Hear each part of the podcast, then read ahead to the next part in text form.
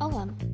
Esse episódio é sobre aquelas crianças inteligentes que se tornaram adultos medianos, ou, como eu gosto de chamar, os Benjamins Buttons da inteligência. Eu sou a Amy Palmovi e só a minha opinião importa.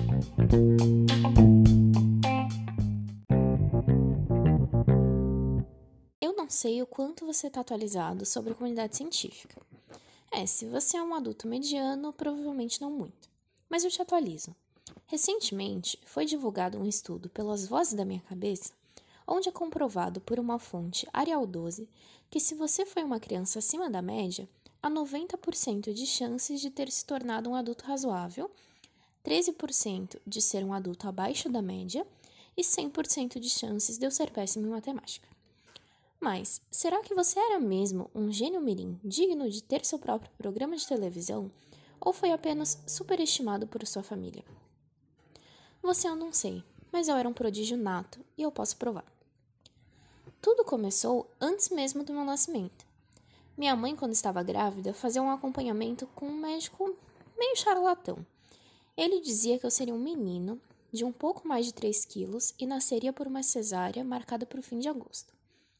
Para não correr riscos daquele doido mirar tesoura no meu cordão umbilical e acertar minha cabeça, no começo de julho, eu e os meus 4 quilos fizemos o meu próprio parto. Nasci sozinha, sem ajuda médica. Muito autodidata, o auge da inteligência fetal. Já criança, eu falava o básico de inglês e espanhol. Fazia contas de cabeça e dizia que seria psicóloga. E cantora. As pessoas adoravam ouvir a primeira escolha. Diziam, psicóloga, uau!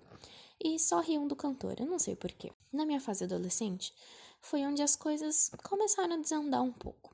Eu lia dois livros por semana, discutia Kant, tirava notas altas e tive o meu primeiro relacionamento amoroso, que sugou uma parte da minha inteligência, autoestima, vontade de viver e da minha língua, é claro.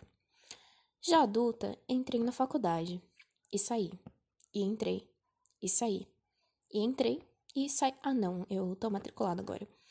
A faculdade é uma experiência singular na vida de um adulto mediano. É onde você reflete e percebe que tudo que você aprendeu não serviu para porra nenhuma e parece que você sequer foi alfabetizado. Emocionante. Tão emocionante quanto o ápice do meu dia de hoje, que foi quando eu me ia pro gato e ele ia de volta.